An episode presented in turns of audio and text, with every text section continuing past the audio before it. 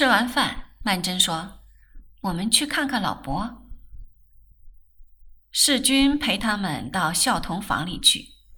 他们这时候刚吃过饭，孝童却是刚吃过点心。他靠在床上，才说了声“请坐，请坐”，就深深地打了两个嗝儿。世君心里就想：怎么平常也不听见父亲打嗝，偏偏今天？也许平时也常常打，我没注意。也不知道为什么原因，今天是他家里人的操行最坏的一天。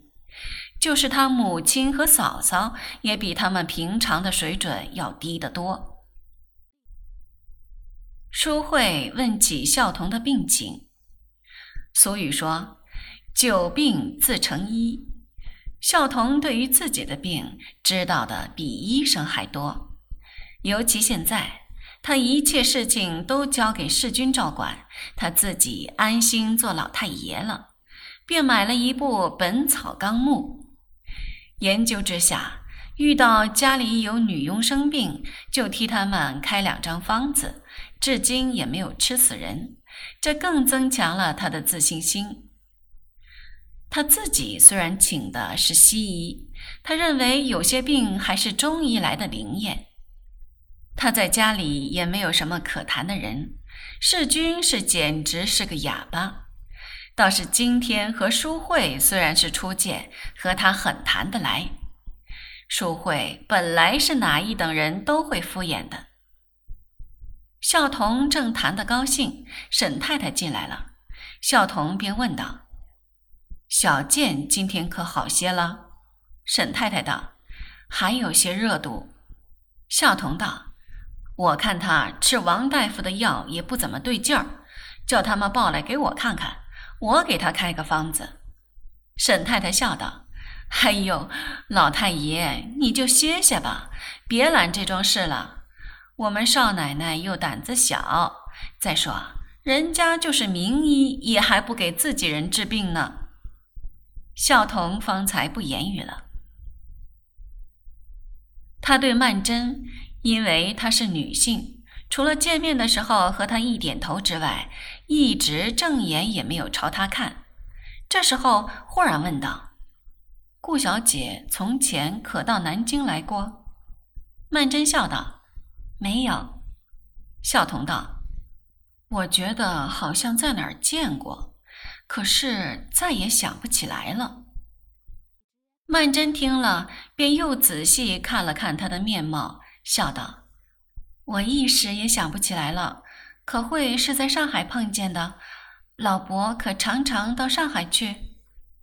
孝童沉吟了一会儿，道：“上海我也有好些年没去过了。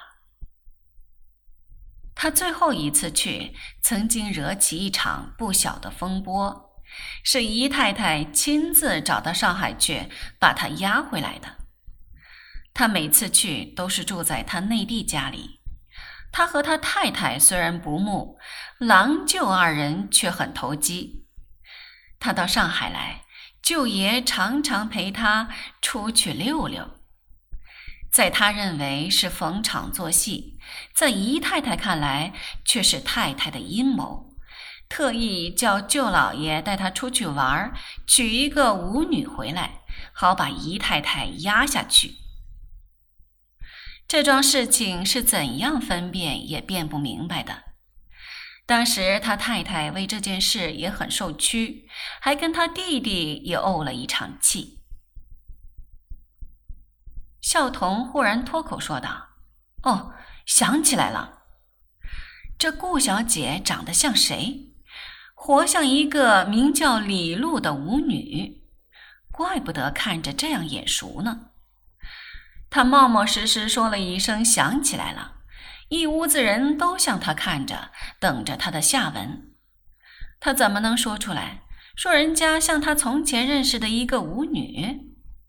他顿了一顿，方向世君笑道：“想起来了，你舅舅不是就要过生日了吗？我们送的礼正好托他们两位带去。”世君笑道：“我倒想自己跑一趟。”给舅舅拜寿去，孝童笑道：“你刚从上海回来，倒又要去了。”沈太太却说：“你去一趟也好，舅舅今年是整生日。”淑慧有意无意地向曼桢缩了一眼，笑道。世君现在简直成了要人了，上海、南京两头跑。正说笑间，女佣进来说：“方家二少爷跟石小姐来了，在楼底下试大衣呢。”沈太太笑道：“准是在那儿办嫁妆。世君，你下去瞧瞧去，请他们上来坐。”世君便向曼桢和淑慧笑道：“走，我们下去。”又低声笑道：“这不是说着曹操，曹操就到。”淑慧却皱着眉说：“我们今天还出去不出去啊？”世君道：“一会儿就走，我们走我们的。好在有我嫂嫂陪着他们。”淑慧道：“那我把照相机拿着，省得再跑一趟楼梯。”他自去开箱子拿照相机。世君和曼桢先到楼下，和伊鹏、翠芝这一对未婚夫妇相见。翠芝送他们的那只狗也跑出来了，他还认识他的旧主人，在殿堂里转来转去，直摇尾巴。伊鹏一看见曼桢，便含笑叫了声：“顾小姐，几时到南京来的？”翠芝不由得向曼桢锐利地看了一眼，道。咦，你们本来认识的？一鹏笑道：“怎么不认识？我跟顾小姐老朋友了。”说着，便向世君目夹了目夹眼睛。世君觉得他大可不必开这种玩笑，而且石翠芝这人是一点幽默感也没有的。你去逗着他玩，他不要认真起来才好。他向翠芝看看，翠芝笑道。顾小姐来了几天了？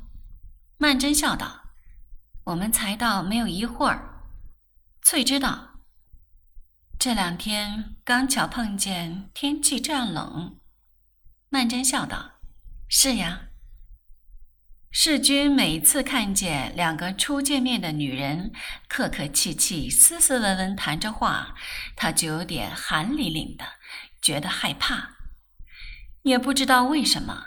他自问也并不是一个胆小如鼠的人。一鹏笑道：“喂，这还有一个人呢，我来介绍。和他们同来的还有翠芝的一个女同学，站在稍远的地方，在那里照镜子试皮大衣。那一个时期的女学生比较守旧，到哪儿都喜欢拖着个女同学。”即使是和未婚夫一同出去，也要把一个女同学请在一起。翠芝也不脱这种习气。她这同学是一位窦小姐，名叫窦文贤，年纪比她略长两岁，身材却比她矮小。这窦小姐把她试穿的那件大衣脱了，衣棚这些地方向来伺候的最周到的。他立刻帮他穿上他自己的那件貂大衣。翠芝是一件豹皮大衣，豹皮这样东西虽然很普通，但是好坏大有分别。坏的就跟猫皮差不多，像翠芝这件是最上等的货色，颜色黄澄澄的，上面的一个个黑圈都圈得比憨莫宝。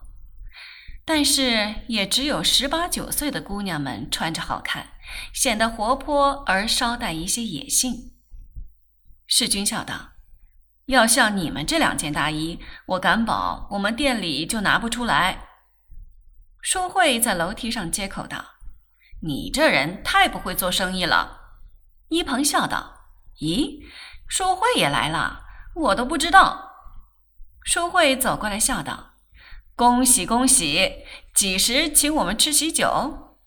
世君笑道：“就快了，已经在这儿办嫁妆了。”一鹏只是笑，翠芝也微笑着。她俯身替那只小狗抓痒痒，在他汗下缓缓地搔着，搔的那只狗伸长了脖子，不肯走开了。一鹏笑道：“你们今天有些什么节目？我请你们吃六华春。”世君道：“干嘛这样客气？”一鹏道：“应当的。等这个月底我到上海，就该你们请我了。”世君笑道：“你又到上海去了？”一鹏把头转向翠芝那边，侧了侧，笑道：“陪他去买点东西。”窦文贤便道：“要买东西是得到上海去，上海就是一个买东西，一个看电影，真方便。”他这样一个时髦人，却不住在上海，始终认为是一个缺陷，所以一提起来，他的一种优越感和自卑感就交战起来，他的喉咙马上变得很尖锐。